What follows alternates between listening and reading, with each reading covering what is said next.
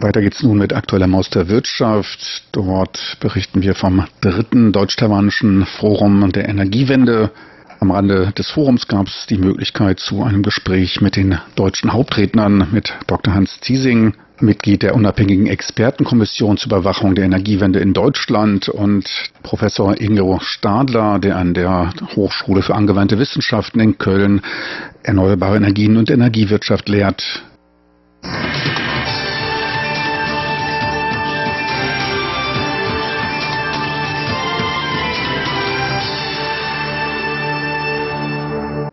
Herzlich willkommen bei Aktueller Maus der Wirtschaft. Es begrüßt Sie Frank Pewitz. Heute geht's weiter mit dem dritten deutsch-taiwanischen Energiewendeforum, bei dem Experten beider Seiten aus den Bereichen Politik und Energie Erfahrungen austauschten und mögliche Kooperationsmöglichkeiten ausloteten. Aus Deutschland reiste erneut Dr. Hans Ziesing, Mitglied der unabhängigen Expertenkommission zur Überwachung der Energiewende, der Energie der Zukunft an. Er war bereits zum dritten Male einer der Hauptredner der Konferenz.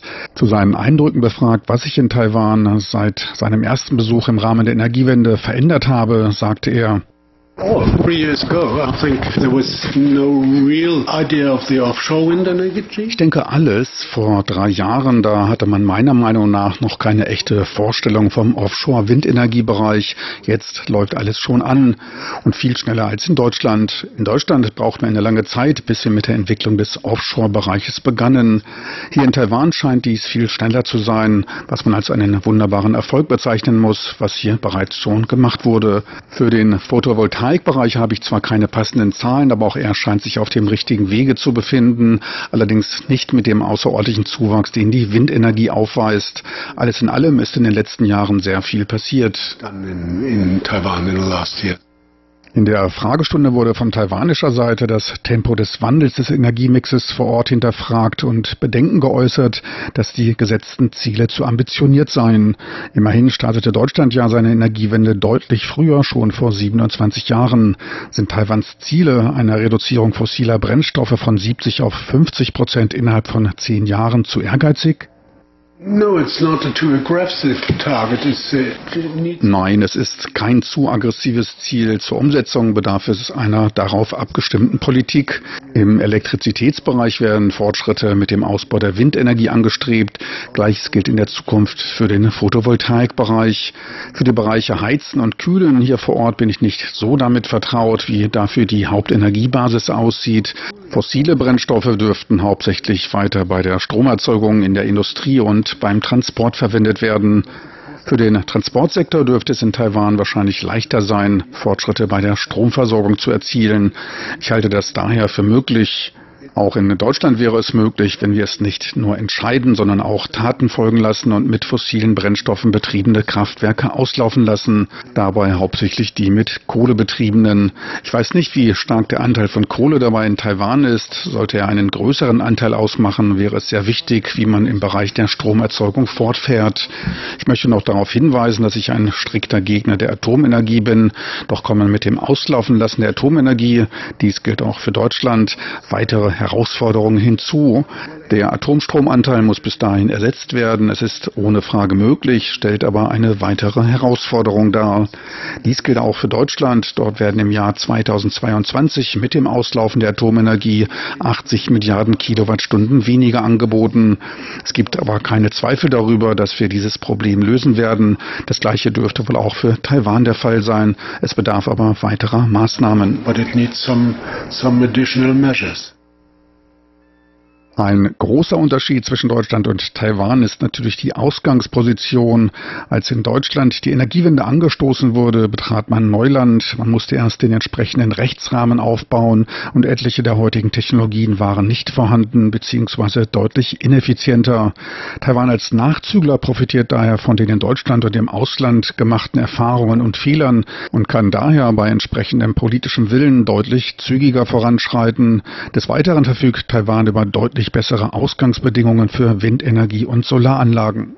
Ingo Stadler, Professor für erneuerbare Energien und Energiewirtschaft an der Hochschule für angewandte Wissenschaften in Köln, machte dies an einem Beispiel deutlich. Sie können es hier viel schneller, als wir es waren. Als wir 1990 begannen, mussten wir erst einmal den politischen Rahmen schaffen und die Technologie war deutlich weniger fortgeschritten. Um nur ein Beispiel zu nennen, wir begannen damals in der Photovoltaik mit einem Preis von 13.000 Euro für eine Kilowattstunde Strom. Jetzt reden wir über Preise, die weniger als ein Zehntel dessen ausmachen. Sie liegen bei knapp 1.000 Euro pro Kilowattstunde. Insofern besteht dabei ein großer Unterschied. Und wie gesagt wurde, verfügt man hier in Taiwan über deutlich bessere Bedingungen für Wind- und Solarenergie, also über deutlich bessere Voraussetzungen als bei uns. Laut dem globalen Solaratlas können in Taiwan pro Quadratmeter Solarfläche zwischen 1000 bis 1500 Kilowatt an Strom jährlich produziert werden. Lokale Quellen berichten sogar von 1700 Kilowattstunden. In Deutschland liegt die Bandbreite zwischen 900 Kilowattstunden im Norden und gut 1200 Kilowattstunden im Süden. In etwa ist die Ausbeute in Taiwan also um 50 Prozent höher. Auch im Windbereich liegt die Auslastungsquote in der Taiwanstraße bei bis zu 40 Prozent und übertrifft damit sogar die ebenfalls günstigen Windbedingungen in der Nordsee. Ein besonderer Unterschied zwischen Taiwan und Deutschland ist die Insellage. Überschüssiger Strom kann nicht wie in Deutschland üblich an die Nachbarn in Polen oder Frankreich weitergeleitet werden. Man ist auf sich allein gestellt. Gleichzeitig sind erneuerbare Energien nicht stetig verfügbar. Die Sonne scheint nur am Tag, nicht immer weht der Wind. Dazu Ingo Stadler, Professor für erneuerbare Energien und Energiewirtschaft an der Hochschule für angewandte Wissenschaften in Köln.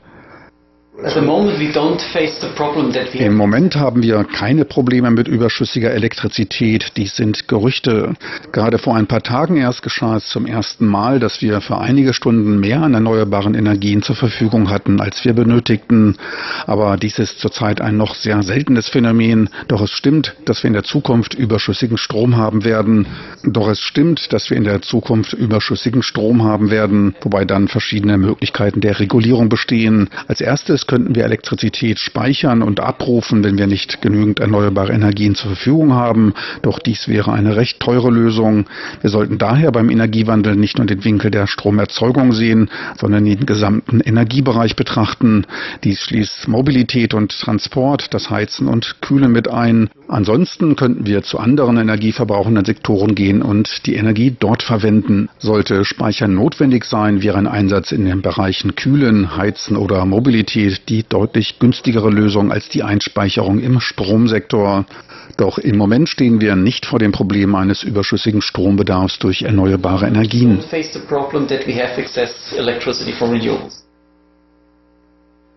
Die wichtigste Frage ist natürlich die der Energiesicherheit, also der stetigen Bereitstellung von Strom, die Sicherung der Grundlast. Deutschland will dies in der längeren Zukunft durch den Einsatz von hocheffizienten Gaskraftwerken sichern, die schnell zum Ausgleich etwaiger Versorgungslücken hochgefahren werden können. Die von der Firma Siemens entwickelte neueste Generation an Gaskraftwerken soll dabei auf eine Energieeffizienz von beeindruckenden 80 Prozent kommen.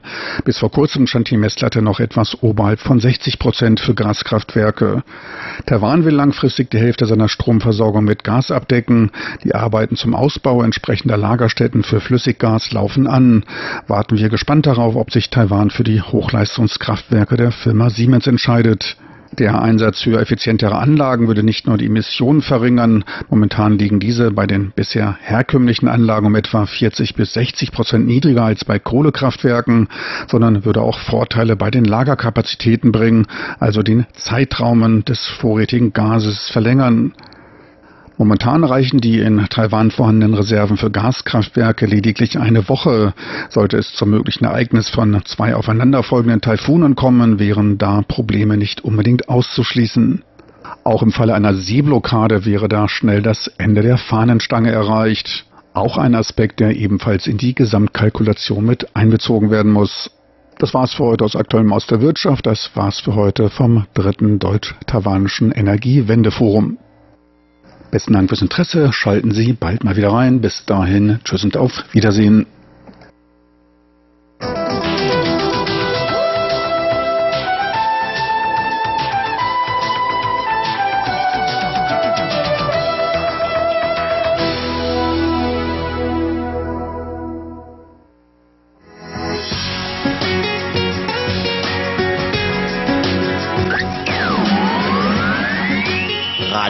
Taiwan international aus Taipeh.